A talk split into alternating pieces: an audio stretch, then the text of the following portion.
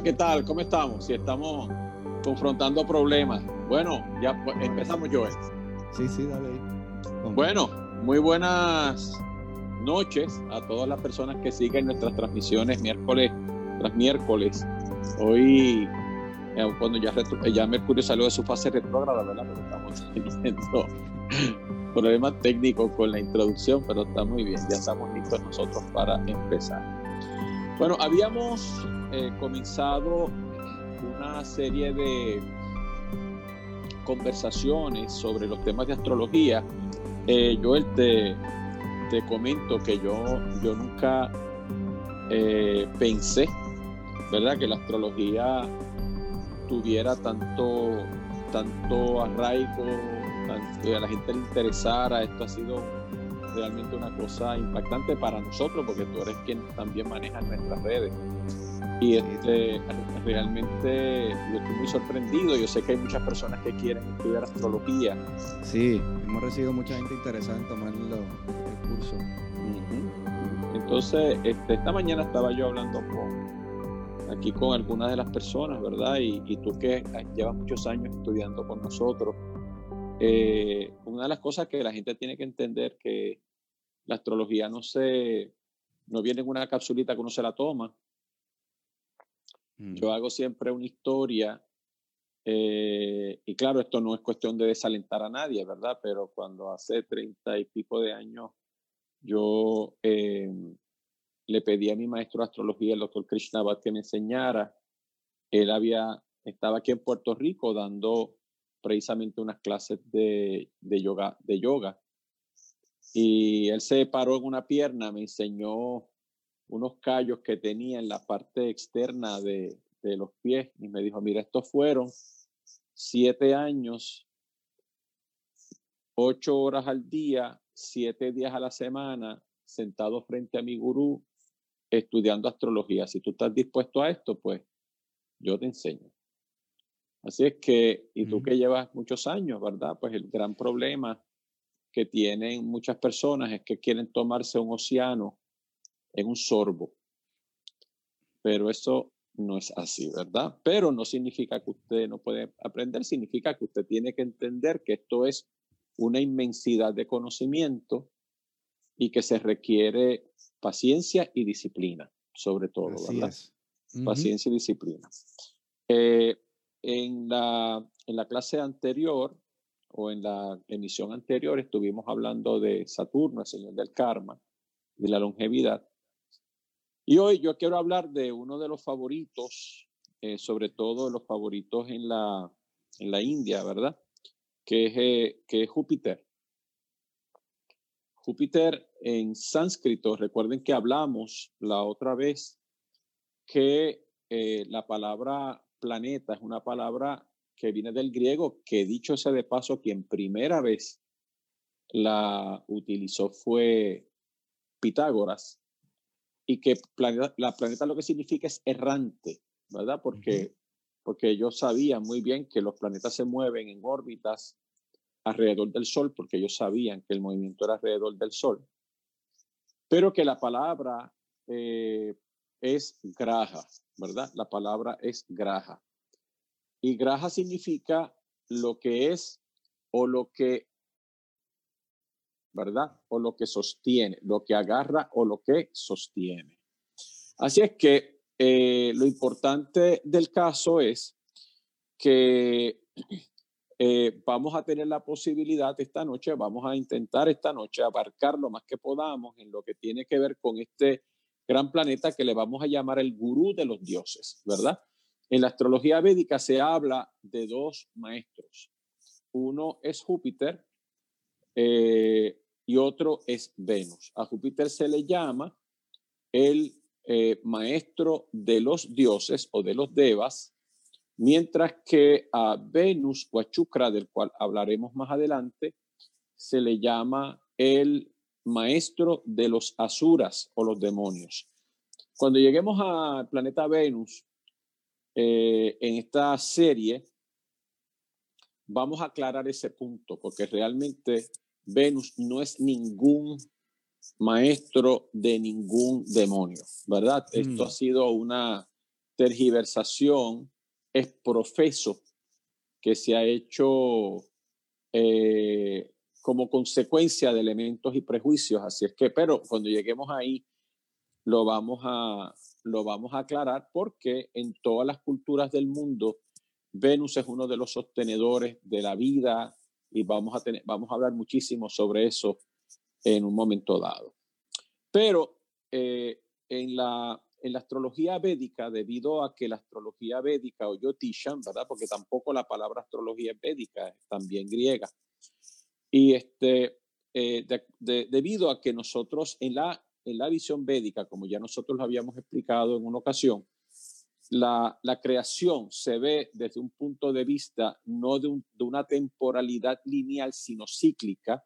Los universos se van sucediendo, ¿verdad? En, en una periodicidad. Y esas periodicidades se llaman manuántaras, ¿verdad? Así es que manuántara, cuando termina un ciclo cósmico, el universo entra en un estado de reposo que se llama pralaya para surgir otra vez. ¿Ok? Y esa, ese proceso de surgimiento, como decíamos, es periódico. Así es que nosotros en este momento estamos en un periodo de manifestación universal. Pero, eh, ¿de dónde sale, verdad, ese universo una vez ha estado en estado de reposo? Pues lo que dice las doctrinas antiguas es que todo proviene del espacio, ¿verdad? Así es que cuando nosotros hablamos del espacio, hay varias formas de interpretar el concepto de espacio, porque usualmente para nosotros la espacialidad no es otra cosa que eh, la distancia que existe entre dos objetos medibles u observables. Pero realmente ahí está el concepto del espacio absoluto, que ese espacio absoluto no es un vacío, sino es un plenum, es, una, es un estado pleno, ¿verdad? Eh, y eh, ese, ese estado que nosotros le llamamos el akashaha o el espacio eh, que, se, que lo que significa es brillante o refulgente o luminoso, es de donde todo surge, ¿verdad? De donde todo sale. Y precisamente ese espacio luminoso ese Akashaha, que tiene siete capas o siete niveles, ¿verdad? Cada uno de esos niveles representa la posibilidad de un nivel de existencia y un nivel de conciencia en cada uno de esos, de esos estados de densidad del espacio, pues es lo que permite la manifestación de la conciencia en un universo manifestado. Me voy a explicar un poquito más. Cuando un universo entra en estado de reposo de haber, después de haber estado eh, un tiempo manifestado y esa materia vuelve a, reunirse para volverse a reciclar más adelante conjuntamente con las semillas encarnantes, ¿verdad? Con las unidades que van a encarnar otra vez en la nueva manifestación del universo. Esa, esa, ese proceso, eh, esa materia se organiza de acuerdo a las necesidades de las unidades que van a encarnar en ese universo. Y como hay unidades que se quedaron atadas a este plano material, para ella el espacio tiene que asumir una forma más densa. Es lo que le llamamos el elemento tierra, como vamos a ver más adelante. Pero hay distintos tipos de conciencia y de manifestaciones de vida que necesitan habitar o experimentar el universo en otros niveles de densidad. Así es que, pero el espacio en conjunto es representado por el elemento, por el planeta Júpiter, ¿ok? Y eso después lo vamos a ir desmenuzando porque luego lo vamos a ver cómo es que eso se manifiesta en nuestro propio sistema, en nuestro propio, nuestros propios componentes, ¿verdad? Ahora bien, la materia universal se le llama Prakriti, esa materia que ha sido reciclada universo, este, universo tras universo, se va a organizar en cinco niveles de actividad que le llamamos elementos, ¿verdad? Le llamamos elementos. Y como son cinco que vamos a utilizar para esta explicación, se le llaman los Pancha Mahabhutas. Pancha significa cinco, Maja significa grande, Puta significa elementos. Ahí tienen ustedes una, una pequeña diapositiva para que ustedes vean estos Pancha, Maja, Putas o los cinco elementos. Ahí tienen ustedes el espacio que está representado por el planeta Júpiter. ¿Ok? Después tenemos el aire. ¿Ok? Después tenemos el aire. Una cosa importante es que existe una discrepancia entre algunos astrólogos de cuál es el planeta que representa el elemento aire y cuál es el planeta que representa el elemento tierra. De acuerdo con el doctor David Froley y su maestro, ya fenecido, ¿verdad? El gran, astrólogo Chakrapani Ulal, Mercurio debería ser el aire y Saturno debería ser la Tierra. Mercurio debería ser el aire y Saturno debería ser la Tierra. ¿Por qué? Porque incluso en la astrología mundana, en la astrología mundana, Saturno representa los minerales y representa precisamente la Tierra, ¿verdad? Y aquellas cosas que se sacan del fondo de la Tierra mientras que el aire en la astrología mundana y en la astrometeorología es lo que representa el viento. De hecho, sabemos que cada vez que eh, Mercurio va cambiando de signo o va cambiando de constelación eh, o de nakshatra, ¿verdad? Eh, donde cada nakshatra tiene cuatro, cuatro, cuatro cuartos, pues entonces eso va cambiando la dirección de los vientos. ¿verdad? Así que la astrometeorología, de hecho, Mercurio es el que rige los cambios meteorológicos, ¿verdad? Así es que esa es una polémica que la traigo aquí. Eh, yo, me, yo me suscribo, me hace más sentido que mm, el aire esté regido por Mercurio y que Saturno rige el elemento tierra. El próximo elemento importante es el fuego o Agni, que está regido por el planeta Marte y el próximo es el agua que está regido por Venus, ¿de acuerdo? Por Venus. Así es que los cinco Mahabhutas, ¿verdad? Son la forma en que la, en que la materia cósmica o Prakriti se organiza para manifestar un universo que es el que va a ser el escenario para que las semillas encarnantes del universo anterior pasen por las experiencias durante este nuevo ciclo. Bueno, ahora bien, pero vuelvo y repito, no se olviden, no se olviden que les comentaba que Júpiter es el espacio, el Akasha, ¿de acuerdo? Porque esto significa que el espacio, que es aquello sin lo cual nada puede existir, otra vez, el espacio es aquello sin lo cual nada puede existir. El espacio es lo que mejor nosotros podemos utilizar para describir a Dios. El espacio es aquello con lo cual, y es más fácil que podemos representar a Dios. ¿Por qué? Porque el espacio todo lo permea. ¿De acuerdo? La, la manifestación universal puede existir o sea, puede, el espacio puede existir sin la manifestación universal, pero la manifestación universal no puede vivir o existir sin el espacio. No hay un solo intersticio, tanto en nuestro cuerpo como en las partículas que componen nuestro cuerpo, que de alguna forma no estén flotando en ese espacio. Y de la misma forma, Dios está en todas partes. Por eso es que Júpiter representa a Dios. No se olviden esto, Júpiter representa a Dios, pero también representa lo absoluto, aquello que nosotros no podemos definir, aquello que nosotros no podemos definir. Así es que esto es también importante porque yo he explicado en otras de nuestras emisiones que nosotros estamos atrapados en esos cinco elementos. De hecho, nuestro cuerpo físico está formado por esos cinco elementos, que es lo que en el Ayurveda se le llaman los doshas. Pero esos cinco elementos se organizan de tal forma en nuestro cuerpo, por eso se llaman dosha, que significan defectos o aquello que puede generar sufrimiento para que nosotros podamos experimentar el prarabdha karma o el karma en cada una de las vidas. Bien, ahora, lo otro importante es que esa materia cósmica se va a manifestar de tres modos distintos o con tres cualidades distintas que se llaman en sánscrito gunas, los gunas. Y hay tres manifestaciones de esa materia cósmica. Hay una manifestación que hace que la materia cósmica se haga densa, pesada, compacta y no luminosa. Y a esa manifestación material le llamamos tamas.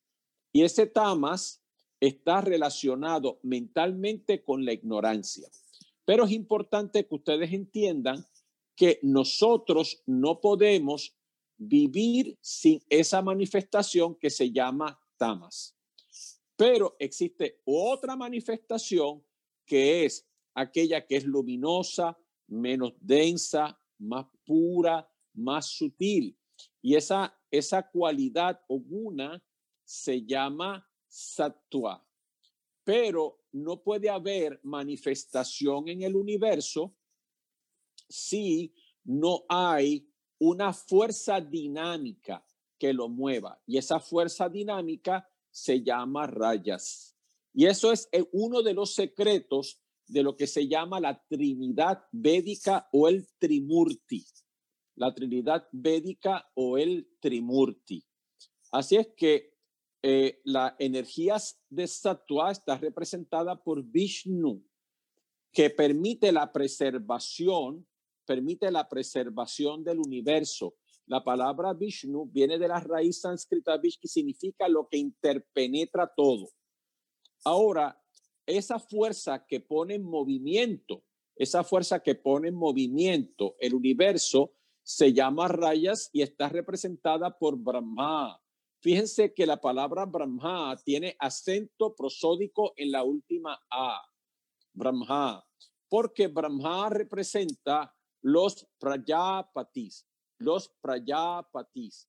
Los prayapatis son las fuerzas creativas que ponen en movimiento un universo pero Tamas es representado por Shiva, que ustedes lo están viendo ahí con su tridente. No es que Shiva sea la ignorancia, sino que es la fuerza que nos permite vencer la ignorancia. Es la fuerza que nos permite vencer la ignorancia. Cuando Júpiter activa el universo, se manifiesta como Brahma. Por eso es que el mantra de eh, de Júpiter es Om Brim Brihaspataye Namaha. Om Brim Brihaspataye Namaha. La palabra Brihat significa grande o grandioso.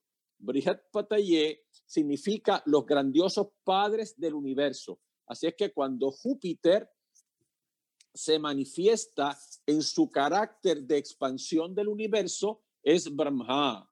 Pero cuando Júpiter se manifiesta como Vishnu en la preservación del universo, se manifiesta como los diez avatares.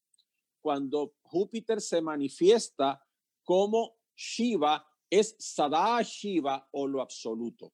Así es que Júpiter puede ser, se puede manifestar en cualquiera de las tres manifestaciones de los Trimurti.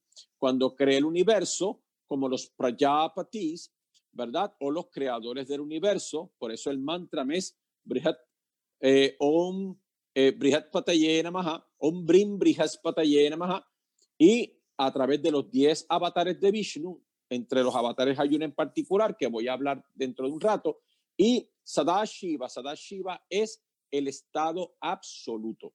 A través de los mantras de Shiva, a través de los distintos mantras de Shiva, nosotros podemos encontrar ese estado absoluto.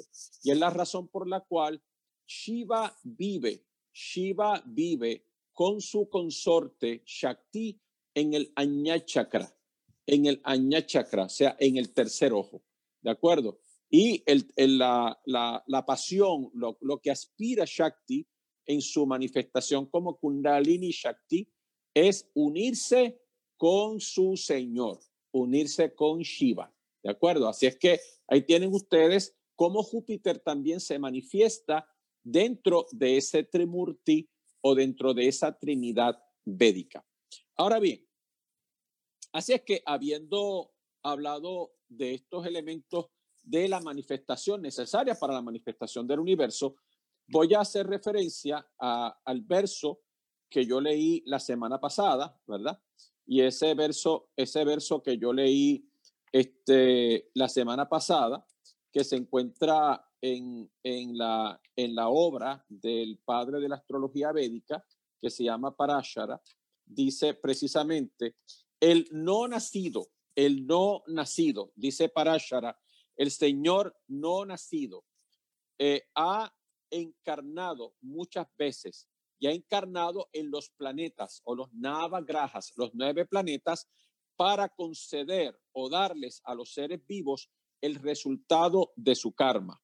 Así es que, y ha encarnado a través de los avatares, ¿verdad? Dice en el versículo número 2 del capítulo número 2 Parashara, le dice a Maitreya, esto es una conversación entre Parashara y Maitreya, le dice, oh Brahman, este, hay cuatro encarnaciones, Rama, Krishna, Narsimha y Varaha, que tienen, están llenos de Paramat Mamsa, eh, de, de, la división que tiene que ver con el elemento de la espiritualidad. Así es que los avataras, dice en el versículo número 5 y 7, eh, dice, del, del, dios Sol es la encarnación de Rama, de la luna es Krishna, de Marte, etcétera. Así es que vamos a poner este, la diapositiva, Joel donde se encuentran los avatares que habíamos puesto la otra vez. Ahí la tienen ustedes. De abajo en el proceso que va de desde la parte inferior, el que tiene el número uno es el Matsya Avatara, el Matsya Avatara o el, el pez, ¿verdad? Que es Ketu o la cola del dragón, Ketu o la cola del dragón.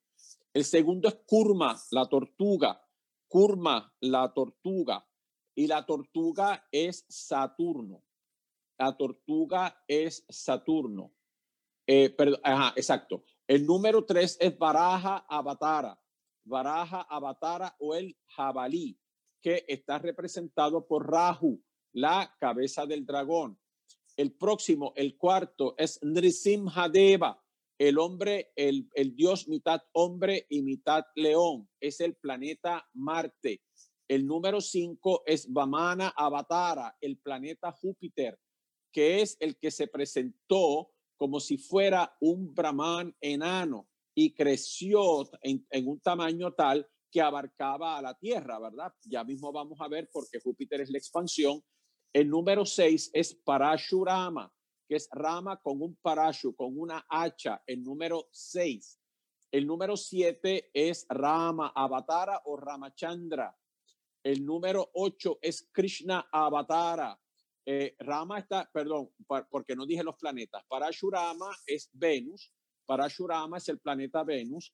Rama es el Sol, decíamos en la, en la emisión anterior, en la clase anterior.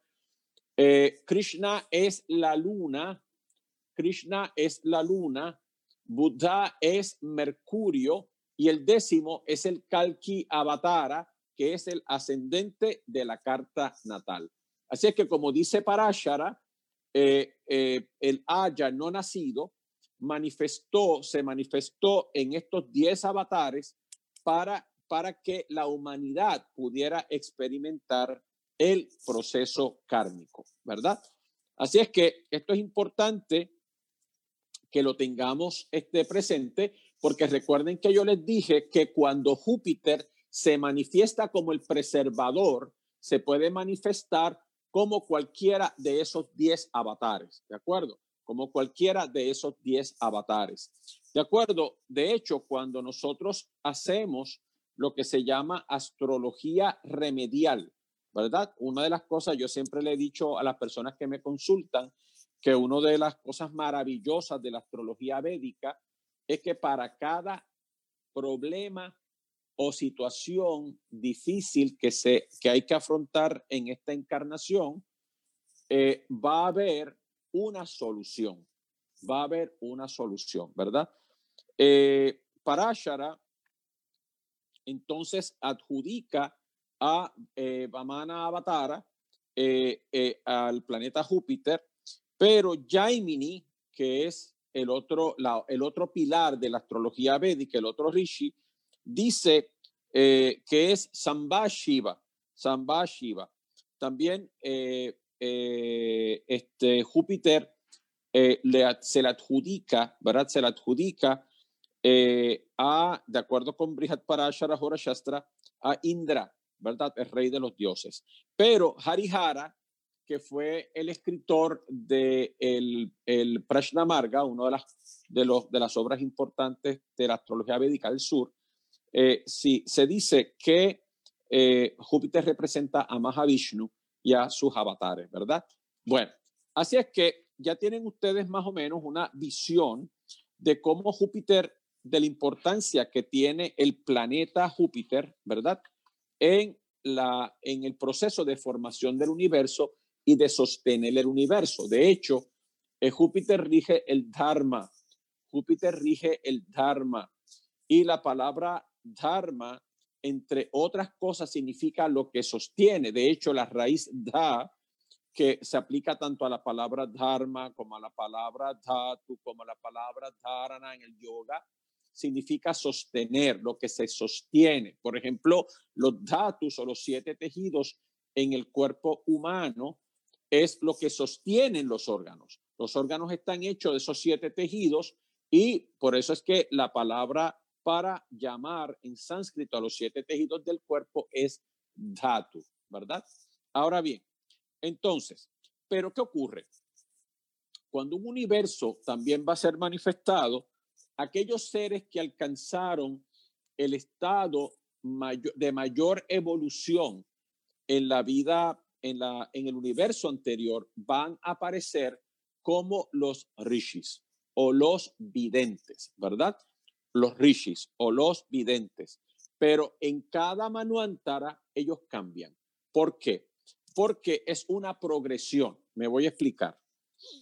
Las posiciones de los rishis están, lo que significan o lo que implican son funciones. Y esto es algo importante que ustedes lo entiendan porque estos siete Maharishis pudieran ser equiparados o pudieran ser eh, relacionados con los siete arcángeles.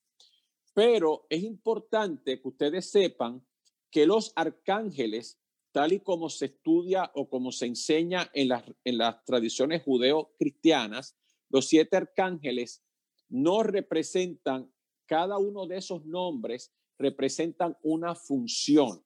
O sea, cuando nosotros decimos que Rafael es el médico de Dios, ¿verdad? Este, lo que estamos diciendo es que ese, esa inteligencia está haciendo esa labor o esa función durante un universo en particular.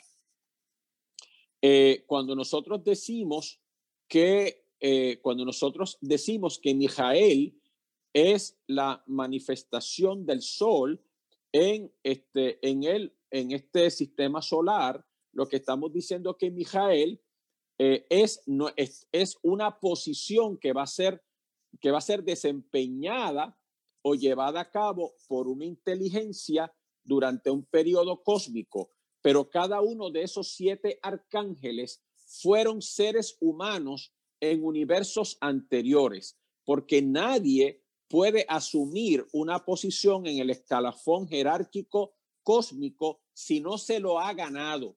Así es que esa visión que la gente tiene de que Dios creó un grupo de arcángeles y ángeles perfectos, etcétera, etcétera, eso es un elemento simbólico. Lo mismo pasa con los siete Maharishis.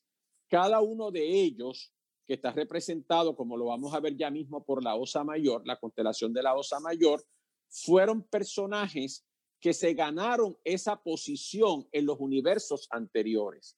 Así es que en cada uno de los periodos cósmicos va a haber siete grupos de ellos que van a llevar a cabo una función.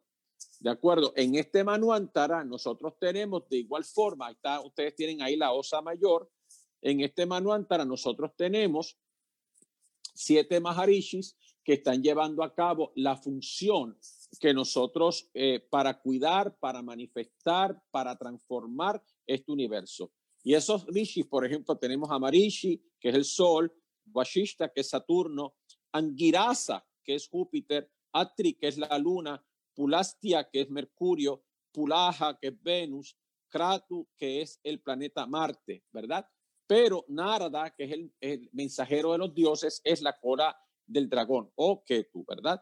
Así es que es importante que entiendan también que Júpiter representa a los Sapta Maharishis, a los siete grandes Maharishis, ¿verdad? Como van a ver ustedes más adelante, ¿verdad? O este, también es importante que entiendan que en la cosmología védica, el Trimurti, Brahma, Vishnu y Shiva, tiene su Shakti o su aspecto femenino, porque en la cultura védica, en la cultura védica, los, los creadores, las fuerzas creadoras son los aspectos femeninos de esa inteligencia. Por eso Brahma tiene un Shakti, un poder que se llama Saraswati.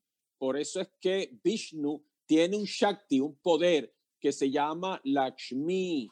Y por eso es que Shiva tiene un poder que se llama Parvati, ¿verdad? Parvati.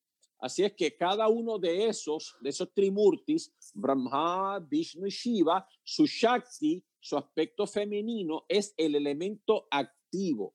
Lo mismo pasa con los Sapta Maharishis, con los siete grandes rishis o videntes, que fueron los que nos entregaron las enseñanzas de los Shrutis, los Vedas, ¿verdad? Pero aquello que se transmitió a través del oído. Y esos Sapta Maharishis tienen sus Shaktis, tienen sus esposas.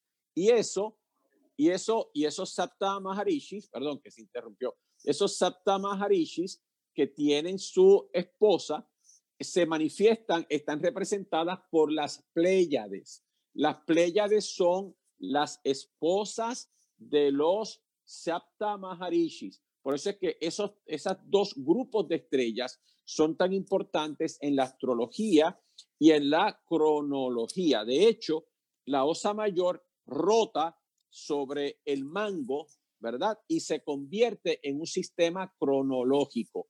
Y durante el año eso da vuelta, ¿verdad? Eso da vuelta. Bueno, ahora bien, ¿qué ocurre? Así es que ya hemos visto la importancia de Júpiter en el proceso de la manifestación universal. Ya hemos visto cómo eh, Júpiter está relacionado eh, con, los avatares eh, y cómo de igual forma Júpiter está relacionado de una forma u otra con el proceso de expansión, sostenimiento y transformación del universo. Es importante cuando nosotros estuvimos hablando de los gunas, ¿verdad? Que ustedes entiendan que los siete planetas son o se organizan en esos tres gunas, ¿verdad? Donde Tamas, donde Tamas, ese aspecto que permite el proceso de la, de, el proceso de la condensación, de la cristalización, que es lo que, lo que genera la posibilidad de que haya una manifestación en los planos más densos de conciencia, que la mente se pudiera manifestar en su elemento positivo como memoria, capacidad de retención, pero en su aspecto negativo como ignorancia, que este, es, estás, está representado por dos planetas, el planeta Marte y el planeta Saturno. Pero en el caso de eh, Brahma, que es el, el, aspecto rayásico, que es la actividad que manifiesta el, el universo o el sistema solar, esa, esa manifestación de rayas que en su aspecto positivo es la actividad que hace que las cosas se transformen, eh, está regido por dos planetas, Mercurio y Venus. Pero Sattva, que es el estado de la luminosidad, la, la, luminosidad, la, la sutileza, eh, etcétera, está representado por tres planetas, la Luna, Júpiter y el Sol, que en este caso están relacionados con Vishnu. Es importante que ustedes entiendan que Vishnu también es una representación del Sol, ¿de acuerdo? Y hay 12 manifestaciones del Sol, ¿verdad? Que se llaman Dwadasha Aditi en sánscrito, ¿verdad? Son las 12 manifestaciones de Aditi o los soles. Bueno, ahora bien, así es que habiendo visto esto desde el punto de vista macro y cómo Júpiter tiene que ver con cada uno de estos procesos, ahora, ¿cómo esto se ve en el ser humano? Ok, vamos a la próxima diapositiva, Joel. Ok, muy bien. Lo que tienen ustedes ahí es el modelo de la composición del ser humano de acuerdo con la doctrina transhimaláyica o área arjática, como se le llama. Esta es la doctrina que, eh, que, se, que apareció y se cultivó, ¿verdad? Y se sostuvo y se, y se mantuvo eh, allende el Himalaya, o sea, eh, después de los Himalayas. Por eso se llama transhimaláyica, ¿verdad? En esa estrella de cinco puntas que ustedes ven ahí, eh, si ustedes ven, van a tener, eh, ven, eh, si ven las franjas de color violeta que están en la parte inferior, ¿ok? Hay una línea, una línea, señala con el cursor la línea que está rodeando eso, esas, o que está, no, no, este, en, el, en las, en las, esa mismo, en, la, en el área violeta, esa línea que la demarca y que la separa del espacio azul, esa línea solamente es nuestro cuerpo físico. Ese es nuestro cuerpo físico. Así de importante es. Pero en los espacios, en nuestro cuerpo físico está representado por Saturno. Está representado por Saturno. Por eso es que el Muladhara Chakra el que rige el elemento tierra y está regido por Saturno. Ahora bien, el área, el área este, violeta de color lila, señala ahí con el cursor, ese es el Linga Shariram o el cuerpo astral o el cuerpo lunar. Por eso es que esa es la luna, ¿de acuerdo? Esa es la luna. Ahora bien, lo que la estrella de cinco puntas invertida, ese es el planeta Marte y es lo que se llama el cuerpo de las pasiones o las emociones o Kamarupa el Kamarupa. El, el triángulo invertido de color verde que ustedes están viendo ahí es la mente inferior o nuestras capacidades intelectuales y está regido por Saturno. ¿De acuerdo? Y el triángulo con el ápice hacia arriba, el triángulo con el ápice hacia arriba de color azul índigo es Venus. Pero las porciones naranjas, la porción naranja de eh, la porción naranja de, eh, la, de la, del gráfico, ¿verdad? Representa el prana. Ese es el prana que tiene cinco manifestaciones. Eh, la primera manifestación es apana, samana, prana, viana y udana, o udana y viana, en el orden que ustedes lo quieran representar. Así es que eso es, son las cinco manifestaciones del prana. Ahora, la media luna que ustedes ven arriba, la media luna que ustedes ven arriba, eso es buddhi o la, la, es el, el vehículo de nuestra parte más espiritual y es Mercurio. Y el círculo incoloro que se encuentra arriba es Atman. Y eh, eso, obviamente, algunos autores le dan el, eh, la regencia del planeta Urano. ¿De acuerdo? Así es que, fíjense ustedes, que nos queda ahora un, un, un círculo de color azul. Y ese círculo de color azul, que es el espacio en el cual nosotros vivimos o nuestra aura, es Júpiter. Eso es el augoides. Esa es nuestra fuerza creativa. O sea, nuestra aura o campo magnético es nuestra fuerza creativa. Esa es la manifestación creadora de los brihaspatis. Nuestra aura es no solamente un elemento de protección en nuestro cuerpo, porque cuando nosotros salimos del vientre de nuestra madre, nosotros estamos envueltos nosotros, eh, eh, perdón, antes de salir, durante el proceso de gestación y formación, estamos eh, protegidos por un saco que se llama el saco amniótico, que nos protege, lleno de un fluido, ¿verdad? Que nos alimenta. Pero cuando nosotros salimos del vientre de nuestra madre, ese saco amniótico es sustituido por el aura, que también nos nutre. ¿De acuerdo? Esa, ese campo magnético también nos nutre. Ese campo magnético es nuestro verdadero cuerpo espiritual. En otras palabras, Júpiter es nuestro verdadero cuerpo espiritual. ¿Ok? Y eso es lo que nosotros estamos viendo en esa esfera de color azul. Y eso durante mucho tiempo fue uno de los grandes secretos, uno de los grandes secretos que no se le compartían a los, a los que entraban, a los neófitos que entraban a los misterios, porque ese campo magnético, esa fuerza, esa fuerza creadora, tiene relación con nuestra boca, con nuestra boca y con nuestros órganos y con nuestros órganos de reproducción. Con nuestra boca, porque cuando nosotros hablamos, nosotros estamos creando en el plano sutil.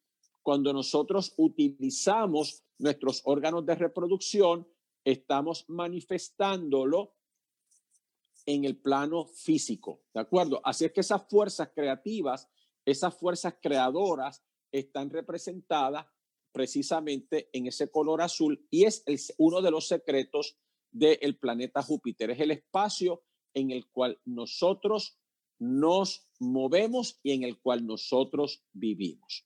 Bueno, ahora bien, habiendo entonces visto la correlación de esto con, eh, con nuestro cuerpo físico, ahora bien, ahora vimos que Júpiter es el gran benéfico, ¿verdad?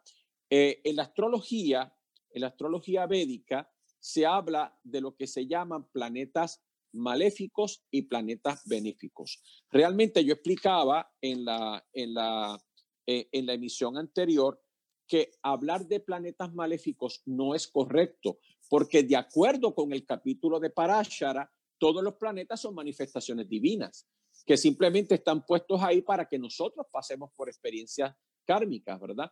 Gracias a que nosotros gracias a que nosotros eh, eh, tenemos, eh, gracias a que nosotros hay esas fuerzas o esas inteligencias, nosotros pasamos por estas experiencias en esta encarnación. Y como yo leía, citando, por ejemplo, a Kaliana Varma, que fue uno de los grandes también astrólogos védicos, ¿verdad? Decía que realmente los planetas simplemente indican, ¿verdad? Indican las experiencias que nosotros vamos a pasar. Y Kalyana Varma decía en el Sahara Bali que, eh, que el karma había escrito en nuestra cara con las letras, ¿verdad? Nuestro, nuestro, cómo iba a ser nuestra vida, ¿verdad? Ahora, pero también este, estuvimos citando, ¿verdad? Eh, este, otras obras donde se decía que simplemente los planetas no son verdaderamente los que tienen las influencias, sino que ellos son los indicadores de, las de las acciones que nosotros hemos hecho en nuestra, en nuestra vida previa. Así es que hay ciertos planetas que en esta encarnación nos van a hacer pasar por las experiencias, eh, por, el efecto de las buenas, nos van a regalar el efecto o van a hacer que nosotros experimentemos los efectos de las buenas acciones que nosotros hicimos en nuestras vidas previas. Y a esos planetas nosotros le llamamos benéficos pero va a haber un grupo de planetas que van a representar las, el efecto de las acciones que nosotros generamos en una vida previa y que nos van a generar estados de dolor, procesos dolorosos. Y a esos planetas usualmente le llamamos planetas maléficos, ¿verdad? Pero realmente no es que hayan planetas buenos y malos, porque todas son manifestaciones de la ley del karma que es completamente impersonal.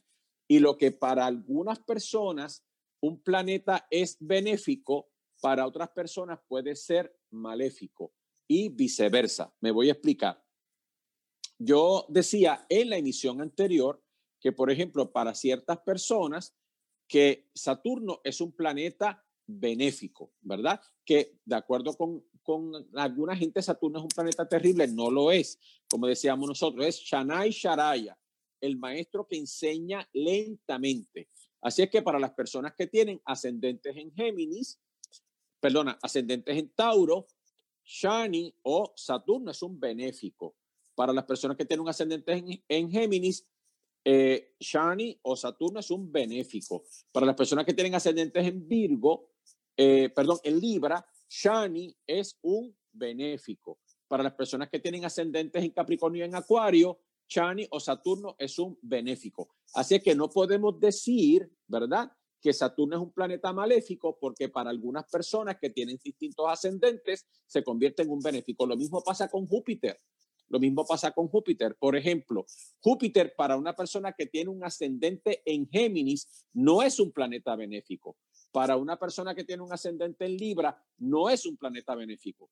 Para las personas que tienen un ascendente en Capricornio, no es un, planeta benéfico. Para las personas que tienen un ascendente en Acuario, no es un planeta benéfico. ¿Se, dan cuenta? O sea, eh, para las personas que tienen un ascendente en Tauro, no es un planeta benéfico. Por eso es que tenemos que tener cuidado cuando aplicamos los conceptos de benéficos y maléficos, porque simplemente eso tiene que ver con las experiencias que nosotros vamos a pasar en una encarnación, en una encarnación. Por eso es que es tan importante que cada persona se haga su carta natal, porque así podrá ver cómo es que estas fuerzas kármicas que en última instancia se encuentran en su mente van a estar operando a lo largo de su vida.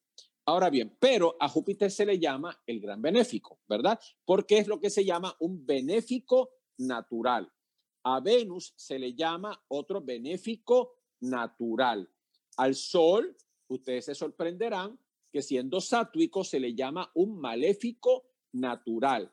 ¿Por qué? Porque el Sol es un planeta separador. Es un planeta que es muy bueno para cosas espirituales, pero para cosas mundanas puede generar en algunos casos problemas. En algunos casos problemas. Por ejemplo, eh, el Sol en el ascendente el sol en el ascendente de una persona que tiene un ascendente en Libra es un problema porque le va a generar dificultades con la salud. El sol en el ascendente de una persona que tiene un ascendente en Capricornio va a generarle problemas eh, inflamatorios en los huesos. Eh, este, el sol en Acuario, para una persona que tiene un ascendente en Acuario, va a generar problemas artríticos, pero también problemas cardiovasculares. Así es que por eso es que el sol también puede convertirse en un planeta maléfico, como también es el planeta Marte, como también es Rahu o la cabeza del dragón y Ketu, pero Ketu eh, también está relacionado con la liberación espiritual. Y como planeta maléfico también tenemos a la luna. Una vez entra en su fase menguante, cuando la luna entra en su fase menguante, tiene tendencias a generarnos dificultad. Pero cuando la luna se encuentra en su fase creciente, entonces la luna se convierte en un planeta eh, benéfico. Y ustedes me van a preguntar, ¿y Mercurio? Mercurio depende con quién se asocie, porque Mercurio no tiene personalidad propia.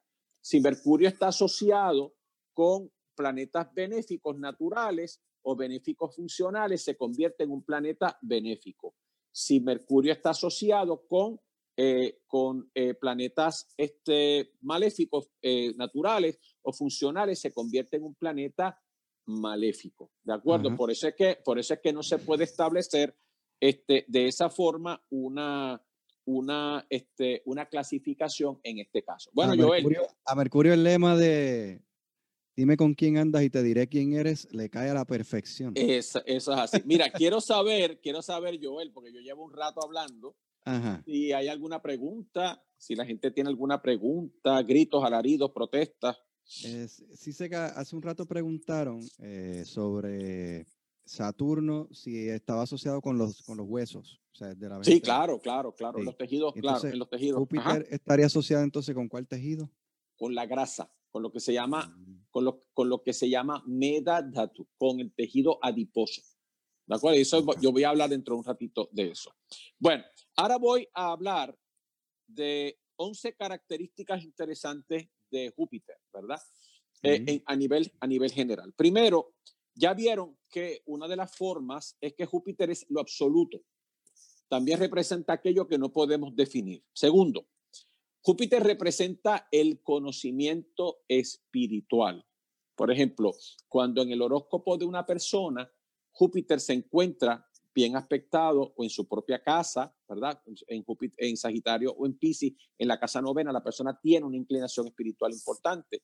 Asimismo, si, si, si se encuentra en su exaltación o si se encuentra en su exaltación en cáncer, en el ascendente de una persona, puede generar este, las, tendencias, las tendencias espirituales, tendencias espirituales en la persona. Júpiter es, como vamos a ver, el señor del mantra. Por ejemplo, cuando Júpiter transita por la casa quinta del horóscopo de una persona y Júpiter está fuerte y está en un signo que es amigo o su propio signo, es el momento de recibir mantra de un maestro. De la misma forma en que cuando Júpiter transita por el ascendente de una persona y si se encuentra fuerte, es el momento de aprender los shastras o de aprender las disciplinas védicas, ¿verdad? Júpiter también tiene que ver con la intuición. Las personas que tienen un Júpiter fuerte en su horóscopo suelen ser personas intuitivas, ¿ok? Personas intuitivas. Júpiter tiene, Joel, que ver con el yoga, ¿de acuerdo? Con el yoga. Personas que son instructores de yoga suelen tener a Júpiter, si se están ganando la vida dando clases de yoga, usualmente Júpiter está en la casa 11 Júpiter mm. también está, puede estar en la casa décima de su horóscopo, pero también representa a las personas que aconsejan a otros. Por ejemplo, eso lo vemos nosotros en el caso de los psicólogos, en el caso de los trabajadores sociales, porque toda aquella persona que le da asesoría, guía a otra persona, eh, está, esta persona está de alguna forma asociado con Júpiter. Por eso es que también rige la astrología. ¿De acuerdo? Rige la astrología, ¿de acuerdo? Rige la meditación, rige al maestro espiritual, ¿verdad? Y este, la otra cosa es que rige la inteligencia. De hecho, Júpiter, Júpiter eh, tiene, el, tiene el poder, guarda el secreto del poder que se llama Dishakti, Dishakti. Fíjense que la palabra Buddhi, Buddhi que es con la que se designa el planeta Mercurio, pero también la palabra Buddha, la, última, la segunda parte de la palabra DHA o WDHA significa inteligencia y la pronunciación de esa, de esa sílaba eh, despierta la inteligencia, despierta la inteligencia. Por eso es que el Gayatri Mantram, por eso es que el Gayatri Mantram uno de los de las de los de las fuerzas que tiene, que es un mantra solar, una de las fuerzas que tiene es convertir a la persona en un dimanta. Dimanta es aquella persona que tiene genialidad. ¿De acuerdo? Porque eh, si ustedes, si ustedes eh, recuerdan el Gayatri Mantra, de hecho hay algunos maestros tradicionales que, que me colgarían por, por recitarlo, ¿verdad? Este, públicamente, ¿verdad? Porque hay unas personas que son muy celosas con respecto al Gayatri Mantra en particular, pero el Gayatri Mantra que es un Bhubaswaha Tatsavitur Vareheniam Bhargo Devasya Dhimahi Dhiyoyonah Prashodayat. Observen ustedes que en dos palabras se manifestó la sílaba di. Igual que en el budismo, en el budismo, eh, la, el mantra de Manyushri, que rige la sabiduría, el mantra de Manyushri, que rige la sabiduría, es Umarapatsanadhi, Umarapatsanadhi, Umarapatsanadhi, Umarapatsanadhi. Y cuando el mantra se termina de recitar, se hace Umarapatsanadhi, di, di porque la medida en que, eh, en que eso se pronuncia va despertando el intelecto, va despertando el intelecto. Así es que el Dishakti, el Dishakti es otro de los poderes del planeta Júpiter. Y de hecho, hay cuatro manifestaciones del intelecto, que es el caso de Buddhi, que es el caso de Briddhi, que es el caso de Shuddhi, que es el caso de Siddhi, ¿verdad? Y de los Siddhi vamos a hablar en un rato. También eh, otro de los elementos es que eh, tiene que ver tiene que ver con los Vedas. Eh, Júpiter rige los cuatro Vedas, Rig Veda, eh, eh, Rig Veda, Sama Veda, Tarva Veda y Ayurveda. ¿De acuerdo? porque los Vedas son, son Shrutis. Shrutis es todo aquello que se transmitió oralmente. Shrutis son aquellos que se transmitieron oralmente. Es el caso de los Vedas. Curiosamente, eh, el planeta Júpiter rige el sonido, el sonido, por eso es que tiene que ver con el mantra chastra, tiene que ver con el mantra chastra o con las ciencias del mantra, porque es la ciencia del sonido y el sonido crea el espacio. Así que hay una correlación entre el sonido y el planeta Júpiter también. También tiene que ver con la ética, tiene que ver con la paciencia.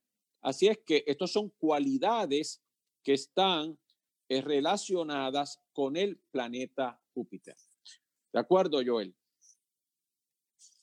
Está, está, parece que Aquí, estamos, aquí estamos. Bueno, hace un ratito, Joel, eh, yo mencioné, yo mencioné eh, a los Saptarishis, a los siete, a los siete Maharishis, pero otro concepto interesante que está relacionado con el planeta Júpiter es el planeta de los, es el concepto de los siddhis. Los siddhis son los poderes que se desarrollan a través de la práctica del yoga. Así es que cuando una persona eh, tiene a Júpiter en ciertas posiciones en su carta natal, la persona puede desarrollar los siddhis. Y hay ocho siddhis, se llaman Ashta Maha Siddhis. Ashta Mahasiddhis. Y los voy a mencionar porque son interesantísimos, ¿verdad? Porque estos son los superpoderes que tienen estos seres que los han desarrollado a través del acto de haber vencido los cinco elementos y haber sobrepasado los gunas, ¿verdad? Que es lo que es la meta final de la práctica del yoga. El primer siddhi se llama prakramya, Prakrania y está regido por el sol, Joel. Ese poder está regido por el sol y es la capacidad de crear, porque una de las cosas que hacen estos eh, Sapta Maharishis o estos Siddhas es manifestar un sistema solar. De hecho, estos, estos Siddhas eh, o estos Sapta Maharishis tienen un poder que se llama, se llama Prakriti Shakti y es el poder que permite manifestar un sistema solar. Y esto es uno de los ocho poderes que tiene uno de estos seres que, que son manifestaciones de Júpiter. Segundo, Prapti. Prapti está regido por la luna. Y esto es acceso sin restricciones. Por eso es que muchas personas este, eh, eh, este, una de las, una de las, de las cosas importantes que se han visto en los citas, ¿verdad? Cuando, cuando aparecen en la Tierra, es que nadie los puede detener. Y hay, hay, hay un montón de, de, hay un montón de, este, de ejemplos de estos, ¿verdad? Nuestro maestro de astrología nos, nos contaba que eh, Nityananda de Ganeshpuri, ¿verdad? El famoso maestro de la escuela de Siddha Yoga, ¿verdad? Eh, que era un siddha, este, eh, por ejemplo, él se antojaba subirse a un tren y como estos siddhas están, están establecidos en ese estado último de Shiva, ¿verdad? De Sada Shiva, pues ellos no tienen noción de tiempo, espacio, correcto o incorrecto, así que él se subía a un tren sin boleto, lo bajaban del tren, entonces pues él volvía reaparecía en el tren y lo bajaban del tren y volvía a reaparecer en el tren y, y un momento dado pues lo lo mantuvieron en la oficina del director de, esa estación y entonces el tren no funcionaba. Así que lo tuvieron que dejar entrar, ¿verdad? Entonces estos citas tienen el poder, ese se llama Prati, que es el acceso sin restricción, ¿verdad? El próximo se llama Washington, regido por el planeta Marte, y el poder de dominar toda la creación. En otras palabras, estos citas, ¿verdad? Se dicen y se han visto funcionar cuando aparecen en sus cuerpos físicos sobre la Tierra, que por ejemplo muchos de ellos este, con simplemente manifestar o hacer un movimiento de las manos eh, o de su cuerpo, pues pueden crear olas, crear este, manifestaciones en la naturaleza, como lo vimos hacer a Jesús, ¿verdad? Como pasó en el caso de Jesús, que increpaba y le ordenaba los vientos y le ordenaba al, agua, ¿verdad? Etcétera. El próximo se llama Garimá. Garimá está regido por Mercurio y, es la habilidad de hacerse pesado. Las personas que, que han visto el Ramayana Hanuman tenía que tenía los Ashtasiddhis, los ocho siddhis, no se podía levantar, ¿verdad? Se, podía hacer pesado o liviano a su voluntad. El próximo se llama Mahima y está regido por Júpiter y es la capacidad de hacer crecer el cuerpo a tamaños gigantescos, ¿verdad? Eh, hay yogis como el caso de Vimalananda que decían que eh, un siddha o un mahapurusha que, que fue su maestro cuando él quería, su cuerpo lo podía expandir hasta 30 pies de alto, ¿verdad? Y el otro la, se llama la conexión con, con, Júpiter, con Júpiter y con Vamana Avatara. Con Exacto, con, con esa historia de. Exactamente. El próximo Siddhi se llama la Gima. La Gima es la capacidad de volar. La Gu significa lo que es liviano. Guru significa lo que es pesado, ¿verdad? Entonces, ¿qué pasa? que la razón por la cual muchas de estas personas pueden levitar, volar, como lo hacía Milarepa, como lo han hecho algunos santos de la iglesia, ¿verdad? Como Fray José de Cupertino, como lo podía hacer, como este, caminar por encima del agua, que es otra manifestación de la, levitación, ¿verdad? El otro se llama anima. Anima es la capacidad de hacerse pequeño del tamaño de un átomo. Y eso es lo que puede explicar por qué, y eso está regido por Saturno, la Quimá está regido por Venus. Eh, eh, la razón por la cual estos, estos maestros pudieron describir la naturaleza atómica de la, natura, de la naturaleza, porque tienen la capacidad de, eh, de hacerse pequeños, ¿verdad? Y el último se llama Ishtua. Ishtua es la capacidad de controlar la mente de otras personas u otros seres. Y esos Ashta Mahasiddhis están controlados por Júpiter. ¿Qué le parece, don Joel? Sí, porque todos ellos están contenidos dentro de él, como quieran. Aunque, se manifiesten con diferentes eh, planetas eh, característicos, como mencionaste, pero igualmente todos están dentro de eso. Eso es así, eso es así, eso es así. De hecho, quiero que sepas una cosa. Tú sabes que se ha dicho que, que los, los maestros espirituales pueden absorber eh, parte del karma de una persona, ¿verdad? hay una historia eh, muy famosa en la biografía de Milarepa, del gran yogi eh, del Tíbet, ¿verdad? Donde, donde eh, un maestro puede tanto absorber el dolor como transmitir su dolor, tanto absorber el dolor como transmitir el dolor que le está sintiendo, ¿verdad? Entonces se dice que un gurú puede, ante la presencia de un gurú, de un verdadero gurú, ¿verdad? este, eh, el, hay una 16 parte del karma es absorbido por él, ¿verdad? Una 16 parte del karma es absorbido por él. Y se dice que según Júpiter, dicen algunas escuelas de la, de la, de la astrología védica, cuando Júpiter va transitando en su camino de 12 años alrededor de nuestra carta natal, donde usualmente está un año en cada casa, absorbe el karma de esa casa. Mm. Absorbe el karma de esa casa, ¿verdad? dicen algunas de las escuelas de la India. Bueno, estamos claros hasta aquí, yo. El gritos, alaridos, protesta. Sí, todo el mundo, este, creo aprovecho para los que están preguntando cómo pueden hacer una carta astral. Si escriben acá al Facebook de, de José, automáticamente les va a dar los números de contacto dependiendo de la región para coordinar una, una consulta, una, una cita.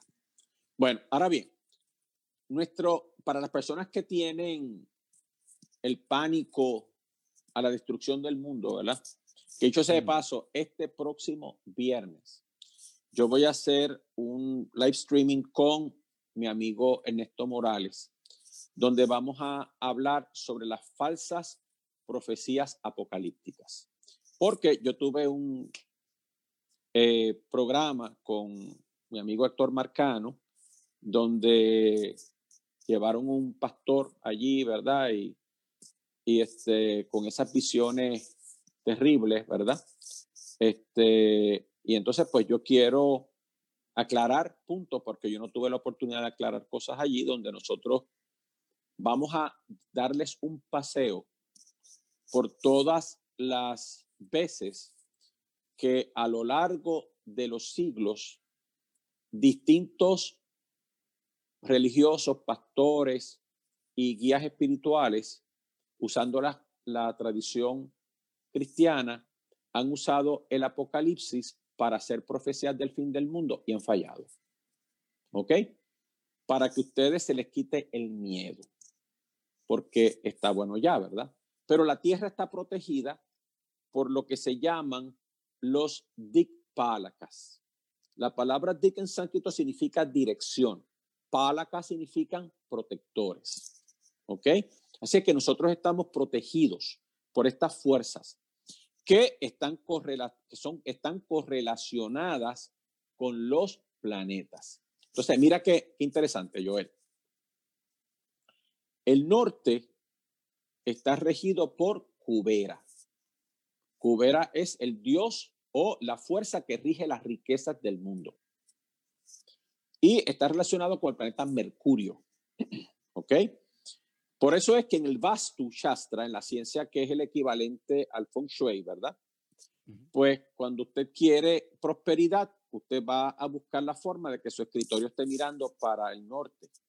Y en una casa, usualmente la, la, la pared que da hacia el norte debería tener ventanas, ¿verdad? Abiertas, usted pueda permitir que esa energía entre, ¿verdad? Pero tenemos, le dije a Joel que quiero, quiero, quiero ofrecer, ¿verdad? Gratuitamente aquí en este espacio una, una clase de Vastu Shastra, ¿verdad? Este, para aquellas personas que nunca han tenido la oportunidad de, exponerse a esta, esta, esta, increíble disciplina védica, ¿verdad? Para que puedan aprovechar este conocimiento y aplicarlo en sus casas. Bueno, el este está regido por Indra, que es el, el señor de los dioses, el rey de los dioses, y es el sol, el sur está regido por Yama, el dios de la muerte, y está regido por Marte. El oeste está regido por Varuna, el señor de las aguas, y está relacionado con Saturno. Pero el noreste, que es Ichana, Shiva, está regido por Júpiter. Y esa es la parte más sagrada de nuestra casa el noreste de nuestra casa, que es donde se deben poner los templos, los altares, etcétera, que también está vinculada con el elemento agua, es Júpiter. ¿De acuerdo? Que es la parte más sagrada y es donde se encuentra la cabeza, reposando la cabeza de, de Vastu Purusha, la persona del espacio. Ya hablaremos de eso en otra de nuestras transmisiones. En el punto opuesto, mira qué interesante, Joel, en el punto opuesto a Júpiter porque son los planetas opuestos, está Rahu en el suroeste. Suroeste. Así es que en el noreste está Júpiter, que es Shiva, pero en el noroeste está Nirriti, la diosa de la destrucción, de la depresión y la calamidad, una manifestación de llama. Y es Rahu, la cabeza del dragón. Uno es el Dharma y otro es el Adharma. Uno es el Dharma y otro es el adharma. ¿De acuerdo? Bueno, ahora bien, pero en el noroeste está la luna, que está representada, la luna está representada por Vayuhu. Vayuhu es el dios del viento. Pero en el sureste se encuentra Venus con Agni, el dios del fuego. Pero la cola del dragón, o Ketu, es lo que asciende. La cola del dragón es lo que asciende.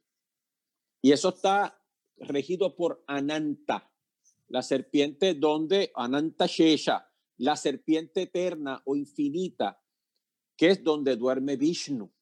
¿De acuerdo? Pero Brahma es lo que desciende. Y esas son las diez direcciones del espacio. Así es que estos, estos 10 Dasha Dikpalakas son los protectores de la tierra, son los señores del karma. Entonces, un secreto, un secreto, un secreto, un secreto astrológico, Joel. Uno, uno no debe nunca viajar en la dirección indicada por el planeta que rige la casa 8 del horóscopo de uno. Uno no se debe mudar a la dirección que indica el planeta que rige la casa 8 de nuestra carta natal. Y si usted tiene que viajar en esa dirección, le va a pedir permiso al protector. Ejemplo, vamos a suponer que Capricornio está en la casa 8 del horóscopo suyo, regido por Saturno. Y usted tiene que ir a República Dominicana, que es el oeste de Puerto Rico. Usted tiene que ir a Centroamérica. Pues entonces, cuando usted se suba al avión, usted canta un mantra de Saturno para pedir, para que Saturno lo proteja o ese Dikpalaka, que en este caso es Varuna, lo lleve con bien hacia esa dirección. ¿Ok? Entonces. Ya, ya imagino que, aquí va todo el mundo a pedir mantras de direcciones. así que ya tú sabes que eso es el tema. Por otro lado, por otro lado, obviamente los planetas también tienen lo que se llama Dikbala, tienen cierta fuerza en ciertos lugares de nuestro horóscopo y, por ejemplo, Júpiter tiene siempre fuerza cuando se encuentra en nuestro ascendente, siempre fuerza cuando se encuentra en nuestro ascendente, ¿verdad? Así es que fíjense cómo este conocimiento puede ser aplicado para nosotros evitarnos problemas en los viajes, ¿verdad? Por ejemplo, como sabemos que el sur, al suroeste de Puerto Rico, pues nosotros vamos a tener a Sudamérica, muchos de estos países de Sudamérica, como el caso de Venezuela, Colombia, etcétera, etcétera. Si nosotros tenemos problemas con Rahu en nuestro horóscopo, porque Rahu tampoco no siempre es maléfico, pues entonces, y tenemos ahí problemas con Rahu, o vamos a suponer que Acuario está en la casa octava de nuestro horóscopo, entonces nosotros cantamos el mantra de Nirriti para que el Nirriti nos cuide y nos proteja en el viaje hacia el sur oeste. Bueno, ¿estamos claros hasta aquí? Joel. Bueno, bueno, ok. Entonces lo que pasa es que nos estamos metiendo en camisas de un cebara, tú sabes. entonces ya mismo la gente va a empezar a llamar para que, pero recuerden que esto hay que verlo en función de su carta natal, ¿verdad? De hecho, este, eh, Joel, habíamos dicho, ¿verdad? Y lo vamos a hacer, lo que pasa es que este, todo esto pues, nos ha tomado mucho tiempo, que vamos a hacer unas microclases de astrología para las personas que quieran en, en, en cápsulas de 10 minutos aprender sobre sus cartas y entonces les vamos a enviar sus cartas natales para que entonces ustedes puedan seguir las explicaciones, ¿verdad? este, así es que cuando, cuando tengamos ese, cuando comencemos esos proyectos, pues entonces vamos a tener la oportunidad, se los vamos a avisar con tiempo. Bueno, ahora les quiero contar una cosa chévere. Júpiter a Júpiter hay tres planetas, dice Parashara en el capítulo número 10 de su Brihat Parashara Shastra, que se llama La neutralización del mal. Dice que si cualquiera de estos tres planetas Mercurio, Venus y Júpiter se encuentran en la casa 1, 4, 7 o 10 de su horóscopo, así como el Sol elimina las tinieblas, así esos tres planetas eliminan el mal. ¿De acuerdo? Esos tres planetas eliminan el mal. Ahora bien, así es que cuando Júpiter se encuentra en un ángulo del horóscopo de uno, de una persona, ¿verdad? En la casa 1, 4, 7 o 10, obviamente tomando en consideración los otros factores que les hablamos, ¿verdad? Entonces, eso se convierte, se llama, Joel, el escudo de Shiva. El escudo de Shiva. Yo le contaba, yo le he contado en estos días a, muchas personas este, que me han llamado, ¿verdad? Las personas que me han estado llamando para consulta, que eh, yo tuve, yo he tenido la experiencia en estos 35 años de personas que tienen a Júpiter en el ascendente. Y yo tengo el caso de una persona que su marido le disparó a quemarropa, ya tiene a Júpiter en el ascendente y, y, no le dio, no la, no la mató. Otro, otro chico que yo conocí en Santiago, en República Dominicana, en una cacería, estaban cazando, se zafa un disparo, le da en el pecho, le roza el corazón, Júpiter en la primera casa, nunca perdió el conocimiento. ¿De acuerdo? Así es que, eh, ¿por qué? porque lo que pasa es que Júpiter en este caso representa a toda la protección que usted le dio a otros seres en su vida anterior. ¿De acuerdo? Y estos tres planetas, Júpiter, Venus y Mercurio, tienen el secreto de lo que se llama el Maha Mrityum Jaya Mantra o el Trayambakam, ¿verdad? Como le llaman algunas personas. Eh, así es que es importante porque las personas que tienen a Júpiter en esas posiciones, de hecho, ese es uno de los criterios, yo el que estamos utilizando en el caso de las personas que tienen miedo al coronavirus y todo ese tipo de cosas, si Júpiter está protegiéndolos, no hay forma. Incluso cuando usted va a escoger, se dice en una de las ramas de la astrología, ¿verdad? Que se llama Muhurta, que es la, lo que se llama en Occidente la astrología eleccionaria. Eh, si usted no puede encontrar una buena hora para llevar a cabo un proceso importante, coloque a Júpiter en el ascendente o a Venus en el ascendente. Si usted logra hacer eso, no hay problema.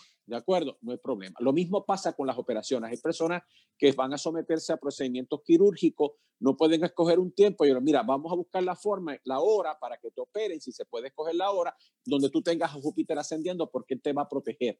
No, no va a permitir que te pase nada. El gurú está sobre tu cabeza y no va a permitir que te pase absolutamente nada. ¿De acuerdo? Ahora bien, ahora fíjense. Así es que Júpiter tiene una capacidad expansiva, por eso es es que, como decíamos, este es el Mahima, Mahima Siddhi, ¿verdad? Pero también es el Vamana Avatara, el niño, el, el, el Brahman que creció y creció y creció y creció, ¿verdad? Entonces, ¿qué ocurre? El problema de eso es que así como Júpiter es un benéfico, en el caso de personas que tienen ascendentes y signos de agua, como es el caso de cáncer, escorpión o piscis, si Júpiter está en el ascendente, los puede aumentar de peso. O si usted tiene esos signos, o por ejemplo los signos de Júpiter, que son Sagitario y Piscis, eh, cuando Júpiter transita por el ascendente, los sube de peso. Por eso es que hay que tener cuidado con don Júpiter. Porque asimismo, como es un benéfico, asimismo puede crear dificultades en ese sentido. Júpiter rige en el, en el cuerpo humano, Joel, Júpiter rige el hígado, el páncreas y la vesícula. Y el hígado en el Ayurveda es uno, sino el órgano más importante. Entonces, este, porque controla desde el hígado, se controlan en esos tres órganos, este, se controlan lo que se llama el Yatara Agni, que es el fuego digestivo, y el Bhuta Agni. El Bhuta Agni son cinco manifestaciones de fuego, que es Nabhasa Agni, Vayu Agni o Vayava Agni, que es el del aire, eh, Teya Agni, eh, que es el del fuego, este, Apa o Yalagni y eh, Pritava Agni, que es, que es el Agni de la tierra. Cada uno controla la estructura celular, ¿de acuerdo? Y eso está controlado por Júpiter en el hígado. ¿Ok? Entonces, así es que ese es el otro factor importante, pero en los tejidos en los tejidos del cuerpo, Júpiter rige el Medadhatu o el tejido adiposo. Gracias a que hay grasa en nuestro cuerpo, se mantiene la lubricación de nuestro cuerpo. Y Júpiter es otro de los planetas que tiene que ver con la longevidad. ¿Bien? Sí, bueno, y si, si nos basamos en lo que decía eh, que Chavabat, la grasa es el cuerpo aislando las toxinas y protegiéndonos de ellas. Así es, así es. Gracias a que una, una, función de protección. Claro, y, y fíjate, este, el, el, el Júpiter rige el, sabor dulce. Y, y, entonces, obviamente, usted comienza a comer dulce, usted se expande, ¿verdad? ¿Verdad? Usted se expande. Pero fíjate que es interesante porque cuando una persona tiene problemas de tipo hepático, este, para ayudar al proceso de regeneración del hígado, se utiliza o se recomienda el uso de, de azúcares naturales, porque entonces ayuda a fortalecer el hígado. Pero usted no puede abusar mucho porque entonces afecta el páncreas, ¿verdad? Y este, la otra cosa que es importante, la otra cosa que es importante es lo siguiente. Mire, hay tres signos importantes relacionados con Júpiter, ¿verdad? Eh, primero es, tiene dos casas. Los planetas tienen dos casas porque el Sol y la Luna, que son el rey y la reina, les regalaron a cada planeta dos casas, como yo explicaba en las clases de astrología, les explicaba a ustedes, ¿verdad? Así es que les regaló a, Marte, les regaló dos casas, una en Aries y otra en Escorpión. A Mercurio les regaló dos casas, una en Géminis y otra en Virgo. A Júpiter le regaló dos casas, una en Sagitario y otra en Pisces. A Venus le regaló dos casas, una en Tauro y otra en Libra. Y a otra, y a Saturno le regaló dos casas, una en Capricornio y otra en Acuario. Así es que todos los planetas tienen dos casas, ¿verdad? Pero el Sol y la Luna tienen una sola casa. El Sol tiene una casa en Leo y la Luna tiene una casa en Cáncer. Pero, pero, una de esas casas es donde el planeta montó su oficina. Porque es lo que yo le he dicho a ustedes en las clases de astrología. La mejor forma de entender los planetas es como si fueran personas. Así es que, fíjate que así mismo como los, como nosotros hacemos mantra y tenemos nuestra, nuestro, nuestra, las fuerzas divinas a las cuales nosotros de alguna forma nos relacionamos, los planetas también, ¿verdad? Mercurio, Mercurio, que es el señor de los negocios, le, le, reza Cubera, que es el señor de las riquezas, ¿verdad? Júpiter, que es el gurú, le reza a Shiva, ¿verdad? El sol para tener poder, le reza a Indra. Eh, este, Venus le reza a Agni para poder controlar el fuego. Marte le, reza a Yama para tener la capacidad destructiva y de disciplina. En Nirriti, eh, eh, rige a Nirriti para traer la calamidad, etcétera, sobre la humanidad, etcétera, etcétera, ¿verdad? Pero los planetas tienen sus oficinas. Así es que la oficina de Júpiter está en Sagitario. Se llama en sánscrito mula tricona. Mula significa raíz, tricona significa un triángulo. Cona es un ángulo, tricona es un triángulo. Pero Júpiter se exalta en cáncer porque, mira qué interesante, Joel, los signos de agua, cáncer, escorpión y piscis, se llaman moksha tricona, que es el triángulo de la liberación, espiritual, de la liberación espiritual. Y cáncer representa la mente. Cáncer representa la mente. Así es que ahí, cuando Júpiter se encuentra en cáncer, representa la divinidad. Fíjate que el avatar Rama, Rama Chandra, tenía un ascendente en cáncer y Júpiter en el ascendente. Por eso fue que pudo, pudo vencer un montón de demonios solamente con, una, con un arco, sus flechas y descalzo. ¿De acuerdo? Él peleó contra, incluso contra Rábana, que es rey de Lanka, quien era una manifestación de Rahu, lo pudo vencer porque Júpiter en el ascendente lo estuvo protegiendo. Ahora bien, entonces, otra cosa interesantísima. Hay una astrología muy curiosa en la India que se llama Nari Yotisha, ¿verdad? Nari Yotisha. Y también hay otra que se llama Brigu Yotisha. Brigu es el padre de Venus. Y para esas astrologías, Júpiter es el Jiva, es como si fuera el ascendente. Así que usted puede utilizar a Júpiter como si fuera el ascendente de la carta natal. ¿Ok? Y de ahí en adelante usted puede hacer sus pronósticos. Bueno, y por último, pues eh, hablábamos nosotros, ¿verdad? De la importancia de las casas astrológicas, ¿verdad? Ahora miren qué interesante. Júpiter tiene regencia sobre la segunda casa del horóscopo que rige las finanzas. Si Júpiter no está fuerte en su horóscopo, usted nunca va a poder acumular riquezas. Y hay dos tipos de riquezas, ¿verdad? Por eso es que hay una constelación, en, en la, hay una estrella en la constelación de Acuario, se llama Dhanishta. Dhanishta significa el señor de la riqueza. Dhana es riqueza. Hay dos tipos de riqueza, riqueza espiritual y riqueza material. Ninguna de las dos la va a tener si Júpiter no está fuerte. ¿Ok? Segundo, Júpiter rige la casa quinta. Se llama Garbhasthana. Garbha es la matriz.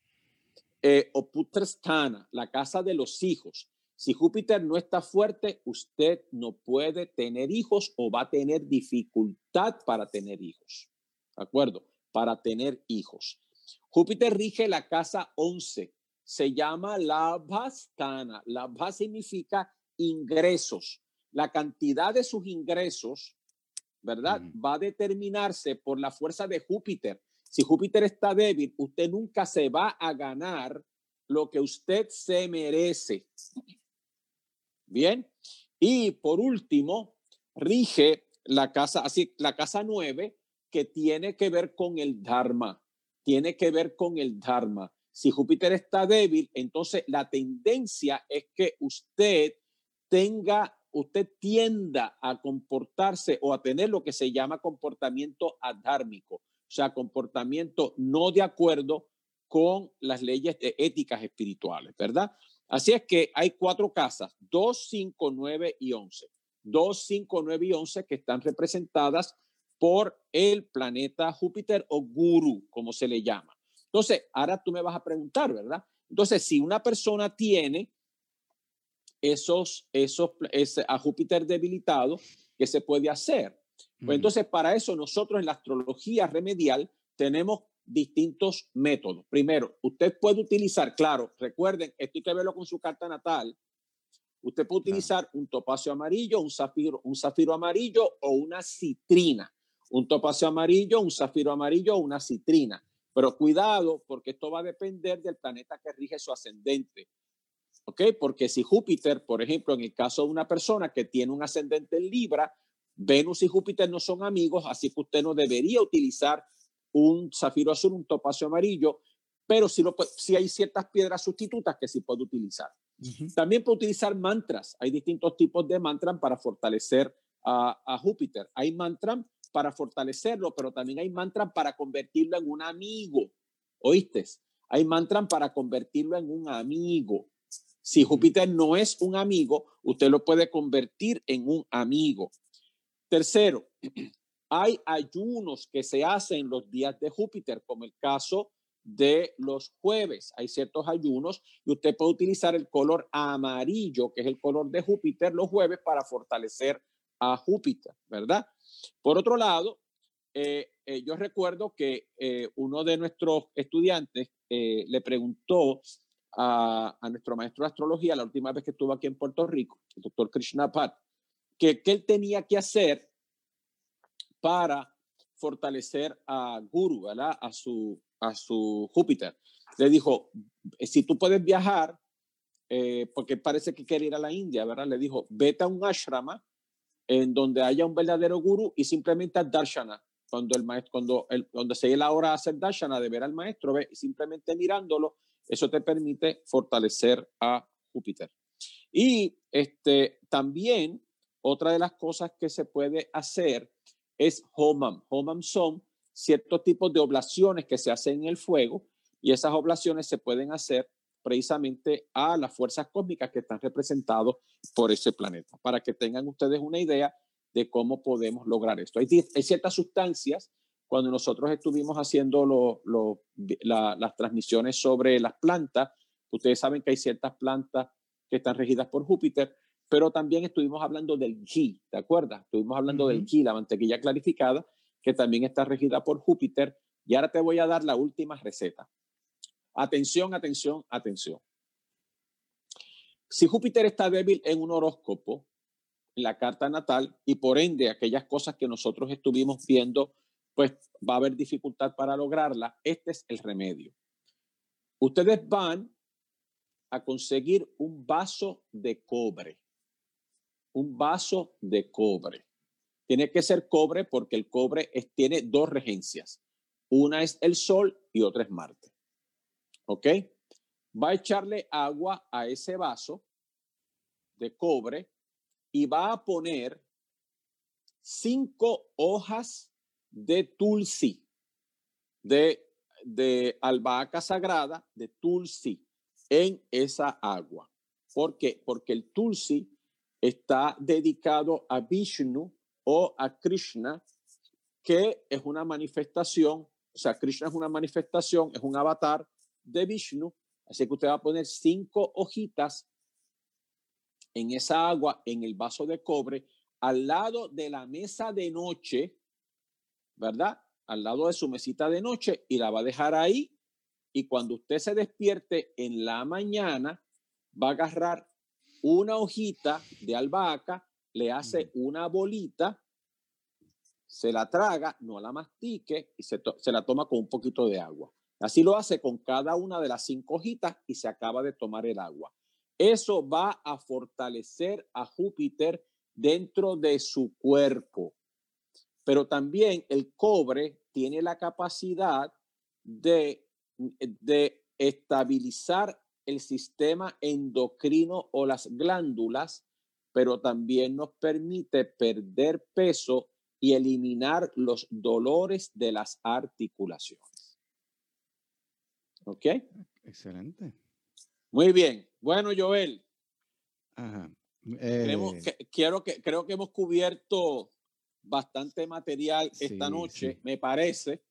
Sí, Así es que, ¿hay alguna pregunta de lo que nos sigue? puntitos. Primero le, le, repaso, le recuerdo a quienes nos están viendo y a quienes nos estén escuchando, eh, que si hubo algo que no les dio oportunidad de apuntar, por ejemplo, las direcciones que me están preguntando, recuerden que esto continuará estando grabado aquí en el canal de Facebook que están viéndolo y también luego estará disponible en el canal de YouTube o en formato de audio en, en Spotify, en iTunes o en cualquiera de las plataformas de consumo de, de, de podcast.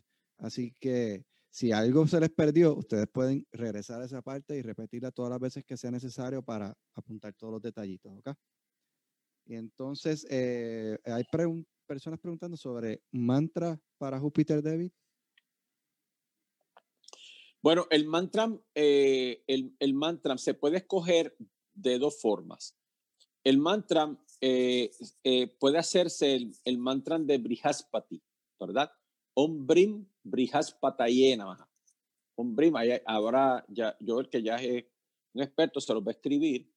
Sí, ese lo escribimos al principio cuando tú lo, lo dijiste la primera vez. Se puede, se puede cantar el mantra de Narayana. Narayana es la manifestación de Vishnu que se llama el que flota o el que, o el que camina sobre las aguas o el que flota sobre las aguas. Es Om Namo Narayanaya. Om Namo Narayanaya. Om Namo Narayanaya. Om Namo Narayanaya. ¿Ok? Ok. Entonces, eh, esos mantras, esos mantras se puede hacer. Ese de Narayana es un mantra muy importante porque ese mantra en particular eh, se lo dio su gurú a eh, Ramanujacharya, el maestro de la escuela Vishishtadvaita de la Vedanta, ¿verdad? Y le dijo, con este mantra tú puedes, alcanzar, tú puedes liberarte de la rueda de samsara. Y este, lo que hizo Ramanujacharya, una vez recibió ese mantra, le dijo, pero es un mantra secreto, no se lo puedes comunicar a nadie. Ramanujacharya se subió en la parte de arriba del templo y le empezó a gritar, Om Namo Narayanaya, Om Namo Narayanaya. Y el gurú le dijo, lo mandó a bajar, le dijo, tú estás loco.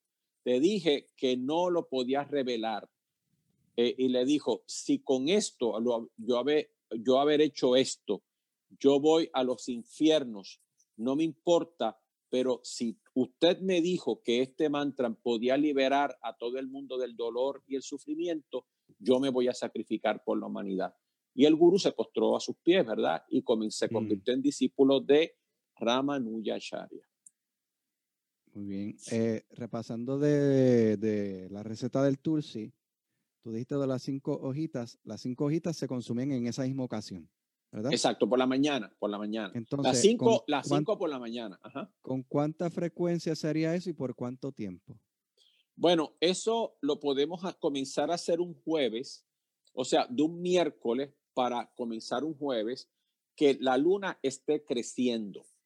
O sea, lo podemos comenzar, podemos poner el agua con las hojitas un miércoles en la noche para comenzar el proceso un jueves por la mañana. Y ahí lo podemos hacer por un periodo de 7 días, 14 días, 21 días, etcétera, hasta que nosotros comencemos a ver resultados, ¿verdad? Que, pueden, que se van a manifestar económicamente o en las cosas que nosotros hemos hablado.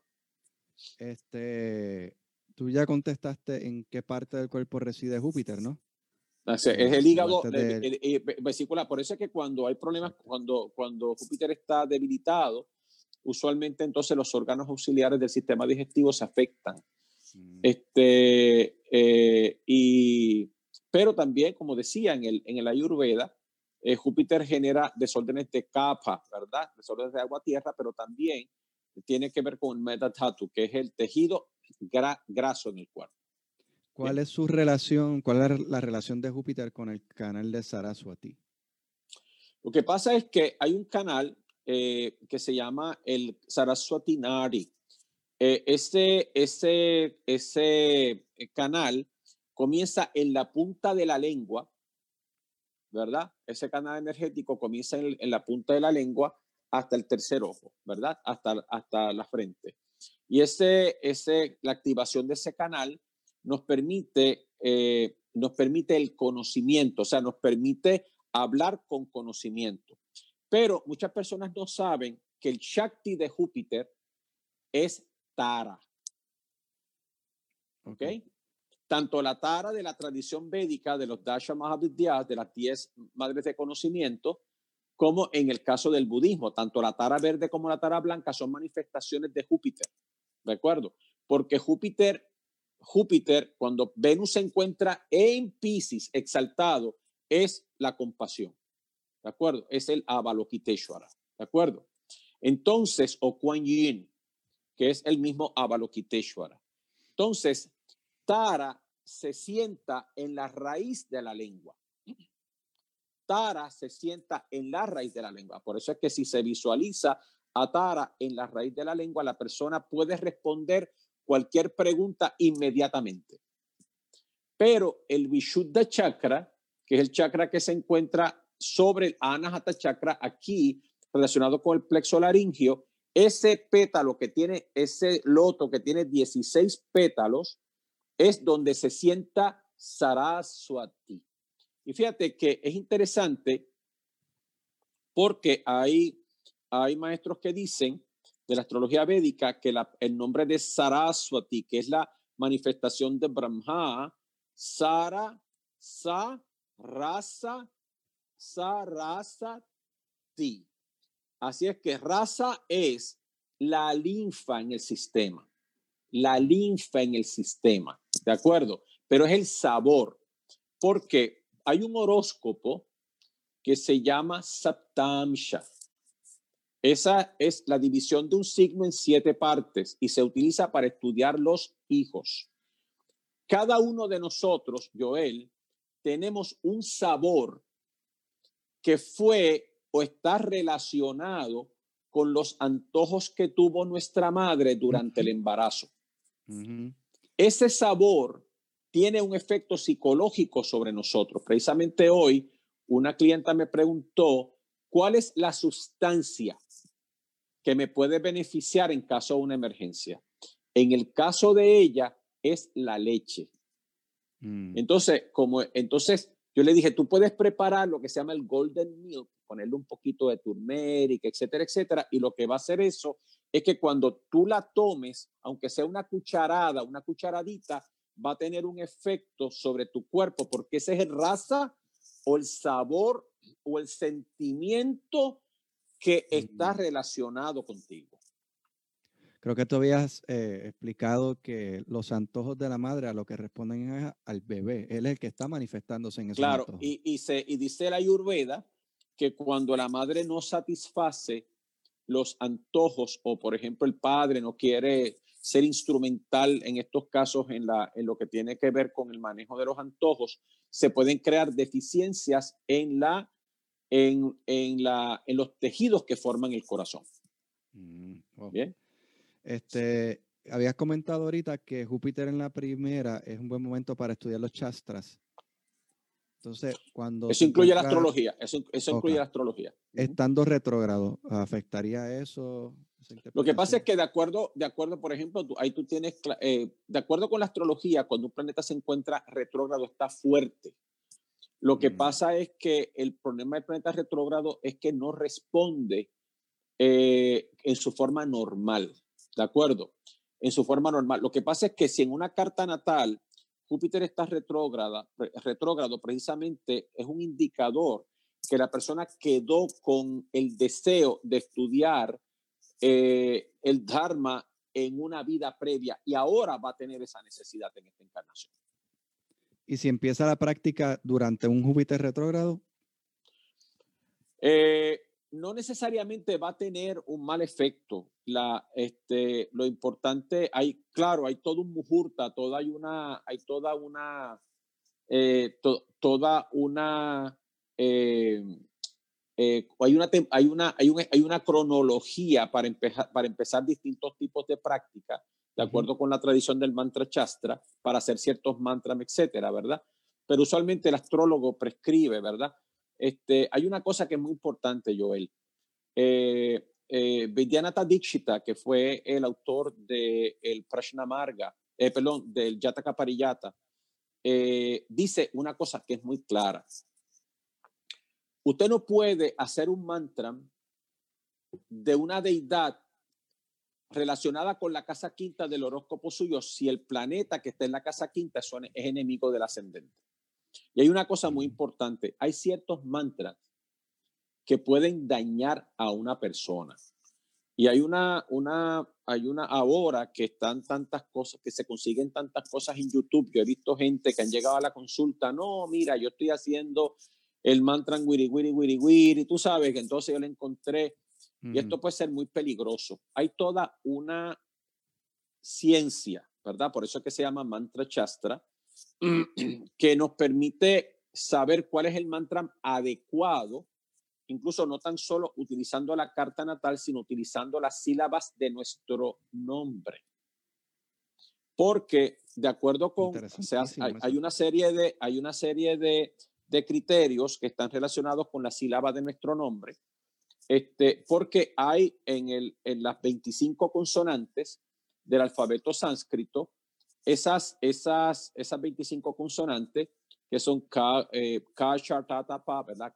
eh, Shabarga, etcétera, etcétera, están regidas por planetas. ¿Qué pasa? Que hay algunas de esas sílabas, igual que las vocales, las 16 vocales del alfabeto sánscrito, A, A, I, I, R, R, R, etcétera, etcétera, y las semivocales eh, están regidas. Las vocales están regidas por el sol, las semivocales están regidas por la luna y los, los 25 consonantes por el resto de los planetas. Pero ¿qué pasa? Que puede haber eh, si el mantra comienza con una sílaba que es antagónica a la sílaba de nuestro nombre, mm. puede crearnos un problema. Puede crearnos un problema. Entonces, todo lo que usted ha recitado, lo tiene que recitar al revés hasta que usted lo deshaga. Entonces, ¿qué pasa? Que ahora eh, se ha puesto de moda toda esta, toda, toda esta serie de gurús y, pseudogurús y estudiantes que dan un montón de mantras y, y entonces los cantan como una pachanga o como una salsa, qué sé yo, tú sabes, porque ahora tú vienes y pones un, eh, tú sabes, tú abres YouTube y están cantados los mantras en todos los ritmos habidos y por haber. Entonces, lo, lo, que pasa es que eso no es así. De hecho, los, mantras tienen lo que se llaman chandas. Chandas son eh, eh, el sistema rítmico para, este, para cantar los mantras. Hay uno de los Upanishads que se llama Titriya Upanishad, que eh, en el segundo verso, a partir del segundo verso, explica todo el secreto de los chandas, todo el secreto de la pronunciación de un mantra. Es peligroso. Por eso es que es más, más recomendable cantar un mantra mentalmente que oralmente. Porque eh, este, nuestro maestro Kesha Babat decía, decía que eh, simplemente el cambio de un acento prosódico en un mantra va a, a, decir exactamente lo contrario. Va a decir exactamente lo contrario o va a tener el efecto contrario. Y eso es una, uno de los ejemplos que se pone mucho en los textos de, de, de, de los mantras, ¿verdad? Este, en el mantra Shastra. Por eso es que usted, si va a recibir un mantra, hágalo a través de un astrólogo que haya tenido un adiestramiento tradicional o a través de su gurú. Esto, es, esto es más peligroso de lo que ustedes piensan. Joel. Ahí ya está. Yo creo que respondiste. Más claro no está. muy bien, muy bien. Y esto a mí me preocupa, a mí me preocupa porque yo he visto muchas personas que, que han llegado a lo largo de estos años a, a la consulta y, y, han tenido, este, me han, este, eh, han preguntado ¿verdad? sobre mantras y yantras y cosas. Este, y, y, esto hay que manejarlo con mucho cuidado. Son, esas son fuerzas muy peligrosas. Pero te voy, a, te voy a contar algo que es muy interesante y con esto vamos a cerrar. Se dice que Shiva, sabiendo lo que podía pasar en el Kali Yuga, le puso un candado a los mantras.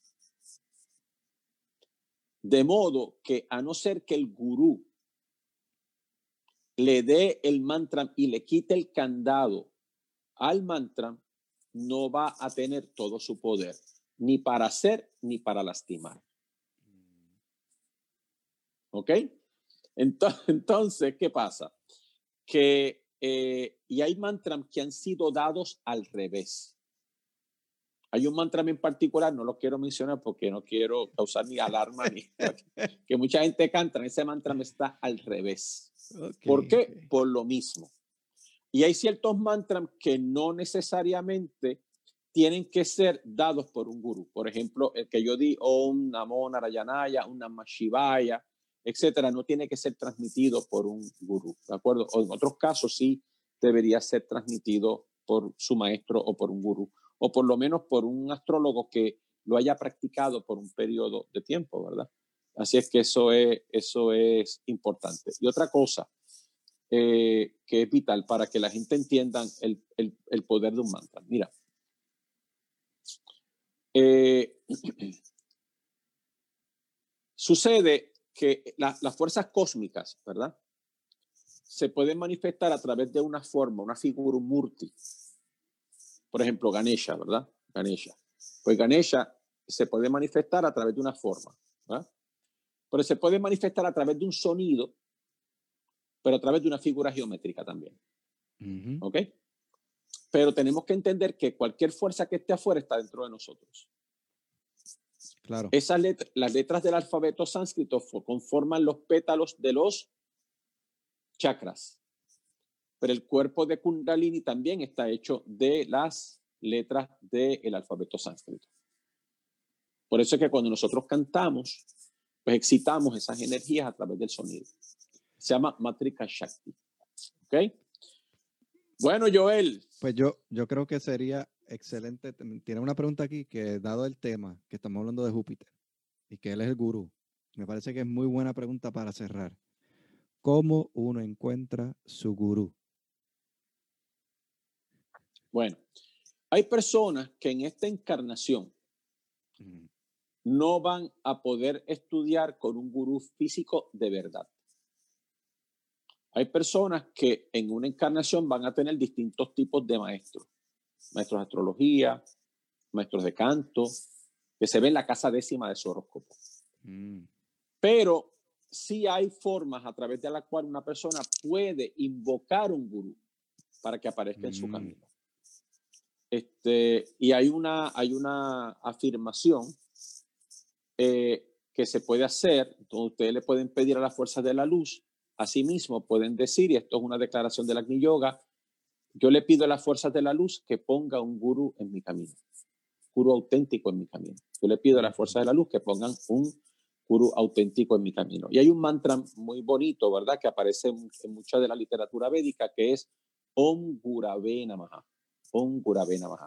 Mira, Joel, voy a decir esto porque eh, aquí hay personas de aquí de la isla que están mirando la transmisión y personas de República Dominicana.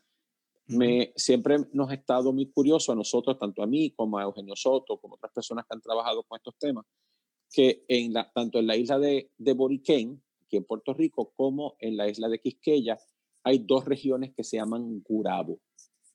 Mm. o el lugar del gurú. Wow. Bueno, ahora sí. Yo, yo, yo, yo. Bueno, muchas gracias a ustedes los que nos siguieron esta noche. Eh, cualquier tipo de omisión, error, etcétera, por favor, le pedimos a, a estos grandes seres que nos perdonen por nuestros atrevimientos, ¿verdad? Estar hablando de estos temas tan profundos con este conocimiento tan limitado que nosotros tenemos. Por eso fue que yo cuento que en una entrevista que me estaban haciendo en República Dominicana me preguntaron que cómo yo me definía o me describía, yo dije, bueno, como un atrevido, ¿verdad? Porque todos atrevidos hablando de estos temas tan sagrados y elevados, ¿verdad? Este, con nuestro conocimiento tan, tan limitado. Bueno, gracias, buenas noches. Ahí están nuestros teléfonos, las direcciones. Y nos vamos a ver este próximo viernes a la misma hora en las profecías falsas del Apocalipsis o eh, las profecías apocalípticas falsas que han dado con falsedad. Y el próximo miércoles, pues vamos a tener otro programa muy interesante, lo vamos a estar este, anunciando porque sé que va a ser muy impactante para ustedes. Buenas noches, que tengan mucha paz, namaste y duerman bien. Para apoyar este esfuerzo y que podamos continuar con el mismo, esperamos compartas este podcast, ya sea en formato de audio o video, con aquel que entiendas pueda servirle o interesarle esta valiosa información. Si deseas escuchar más sobre José N. García, puedes encontrarnos en Facebook como José N. García 24, donde nos comparte semanalmente las tendencias planetarias que están influenciándonos, así como también pequeños bocados de las tradiciones espirituales que ha estudiado y continúa estudiando. Si deseas una consulta astrológica, obtener alguna de sus interesantes y valiosas conferencias o asistir a una de sus futuras conferencias, puedes escribirnos a josengarcia24 gmail.com. Gracias por compartir junto a nosotros la luz del cosmos y te esperamos en nuestro próximo encuentro.